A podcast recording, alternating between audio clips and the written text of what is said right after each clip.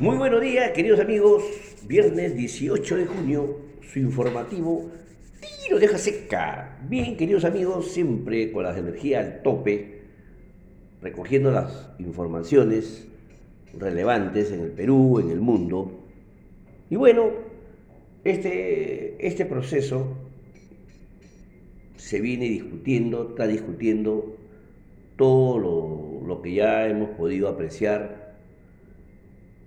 el de barajustes, las mentiras que se están haciendo incluso hasta virulentas y que definitivamente dañan la salud mental, ¿no?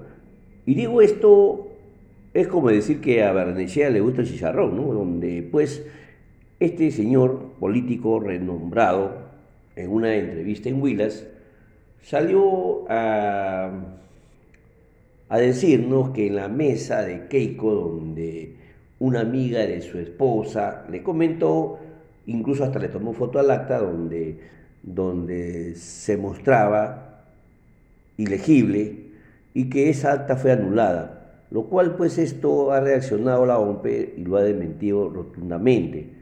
También otro hecho es que Lourdes Flores en la entrevista en Panorama también acusa, acusó mejor dicho, que un acta, la presidenta su firma no lo era y la Díaz salió a desmentirlo y le sugirió que se retracte. También otra mentira, ¿no?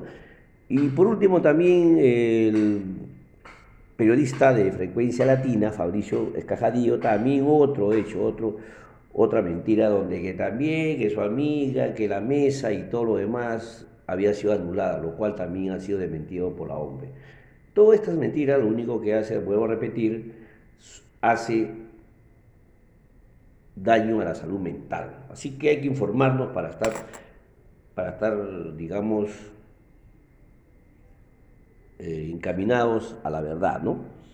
Así que queda mucha tarea también para el Ministerio de Interior sobre todo esas acusaciones, esos perseguimientos que estamos viendo a los periodistas, etc., etc. Vamos a la información de carácter internacional, donde en Estados Unidos informaron que se invertirá 3.200 millones de dólares de su plan de rescate económico en el desarrollo de píldoras antivirales que pueda tratar el COVID-19, así como futuras amenazas pandémicas.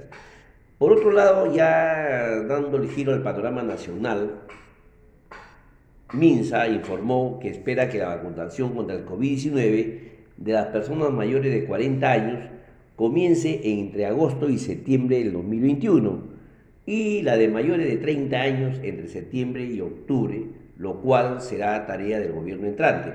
Para cumplir este objetivo ya se encuentran programando la vacunación de la población mayor de 50 años para los meses de julio y agosto, dependiendo del ritmo de llegada de vacunas.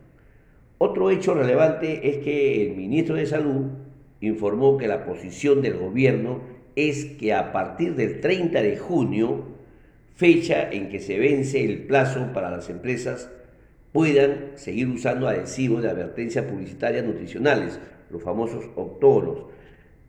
Todo eso en sus productos. Las empresas deberán entrar a la ley de alimentación saludable.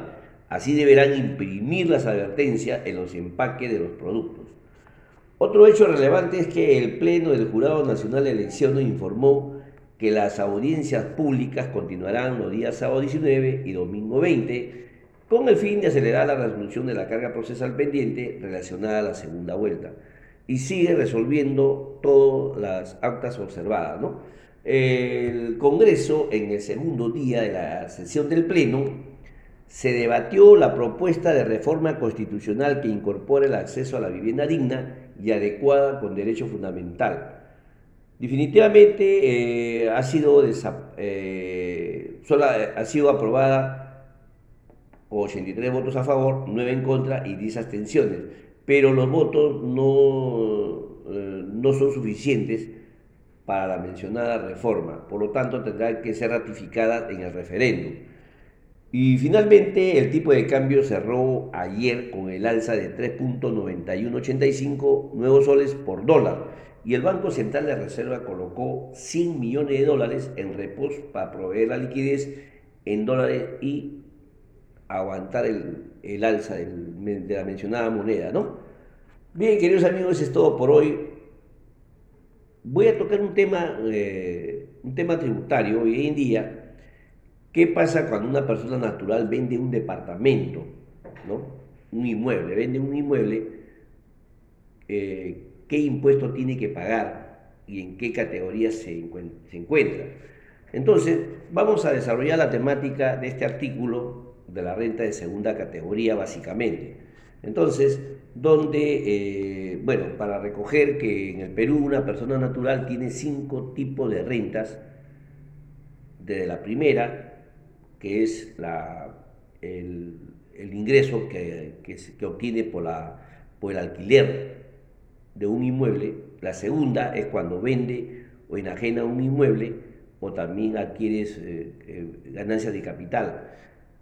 La tercera, cuando ejerce un negocio, la cuarta cuando ejerce la profesión ciencia, arte o oficio, y la quinta cuando trabaja en una empresa y graba impuesto a la renta de quinta categoría. ¿no? En este caso vamos a desarrollar la renta de segunda categoría que, que, que para saber que esta operación está grabada bajo el ámbito del impuesto a la renta, donde en el artículo 1 de la ley del impuesto a la renta nos menciona que las rentas que provengan de capital de trabajo y de la aplicación conjunta de ambos factores, entendiéndose como tales aquellos que provengan de una fuente durable y susceptible de generar ingresos periódicos.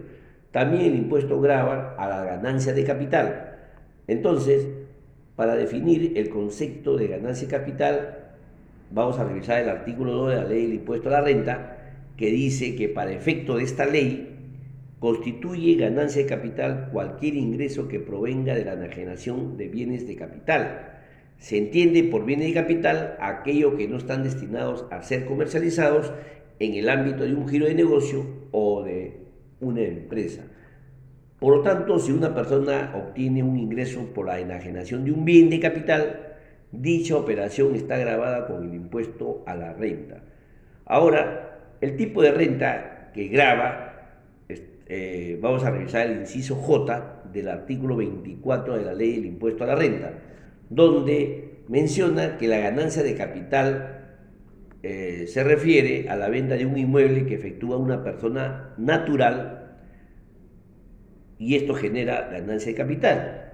Y la renta de segunda categoría estaría afecto al impuesto a la renta.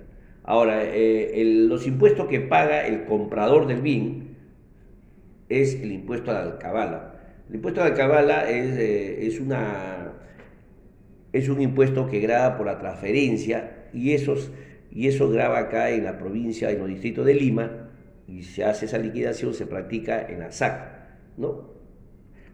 Pero eh, recogiendo ya qué secciones no consideran renta de segunda categoría, es decir, vamos a resumir algunas excepciones en la cual no se generará renta de segunda categoría. Ojo, la primera, cuando un inmueble es adquirido antes del primero de enero del 2004. En esos casos, no genera renta de segunda categoría. El segundo es cuando la venta del inmueble que constituye casa habitación. También se efectúa cuando no existe ganancia capital, es decir, el valor de la venta es menor que el costo de adquisición del inmueble, por lo tanto ahí no hay renta que grabar. Y otro, otra excepción es que la ganancia esté grabada con renta de tercera categoría, más de dos operaciones al año, ¿no? O sea, cuando hay más de dos operaciones ya se considera como renta de tercera categoría y por lo tanto está exenta de pagar la renta de segunda categoría, ¿no? Ahora, ¿cómo se calcula esta renta? Eh, para determinar el impuesto tenemos que, tenemos que determinarlo de la siguiente manera. El precio de venta menos el costo de adquisición actualizado según el índice de corrección de precio en Lima Metropolitana. Me ratifico, el precio de venta menos el costo de adquisición actualizado según el índice del precio al consumidor. Esa fuente la podemos ubicar, ese índice en, en INEI donde nos dan una tabla, el factor que podemos actualizar el precio de compra que hemos obtenido en su oportunidad. Entonces, el costo de adquisición del inmueble será el valor que pagamos por el inmueble por un factor, es decir, un índice de corrección monetaria. Dicho factor es publicado por el Ministerio de Economía y Finanzas todos los meses y luego de obtener esa ganancia de capital se aplica la tasa del 5%, ¿no? Ya un ejemplo práctico así sencillo, por ejemplo, cuando adquirimos un departamento dentro de la jurisdicción de Lima, del distrito de Lima, puede ser coma, por ejemplo, en el año 2007, donde, por ejemplo, lo hemos comprado en 400 mil soles y lo hemos vendido al 10 de septiembre del 2020. La venta es por 800 mil soles.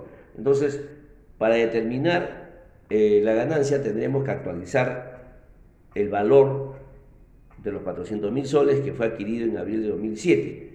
Eh, y obviamente vamos a tener que revisar la, eh, la página del Ministerio de Economía y Finanzas donde hay una resolución ministerial 253 raya 2020 y ahí explica todos los índices de precio eh, de corrección, ¿no? Pero en este ejemplo, el índice del precio sería 1.25 por los 400 y la venta, que fue 800, obtenemos una ganancia de 300 mil. Por el 5% estaríamos pagando una renta por esta operación 15 mil nuevos soles, ¿no? Y todo esto se hace a través de formularios pago varios o a también del formulario virtual 1665. ¿no? Ahora, ¿qué tipo de cambio se utiliza cuando vendemos el departamento en dólares? Eh, la norma señala que se realiza la conversión de moneda a soles con el tipo de cambio compra de la fecha de perfección del ingreso. Y, eh, y se debe pagar dentro de los de lo vencimientos según el último dígito del RUC, ¿no? Y tenemos 30 días de haber realizado la operación para poderlo cancelar a SUNAT. En conclusión, la venta de un departamento que efectúa una persona natural genera ganancia de capital, renta de segunda categoría, afecta al impuesto a la renta. Así que, mis queridos amigos, aquellos que realizan ventas por departamentos, eh, hay que tener mucho cuidado sobre esta norma, ¿no? Bien, queridos amigos, eso es todo por hoy. Quiero compartir la frase del día. Esta frase del día es del barón de Montesquieu, Charles Louis de Secondac, que dijo, la ley debe ser como la muerte, que no exceptúa a nadie. Definitivamente, dicho en otra cosa, la justicia debe ser un pilar fundamental en estos tiempos que estamos pasando de elecciones. Así que, mis queridos amigos, eso es todo por hoy protocolo de bioseguridad, todos los protocolos, distanciamiento, doble mascarilla, definitivamente, ¿no? Lavarse la mano frecuentemente, ejercicio moderado.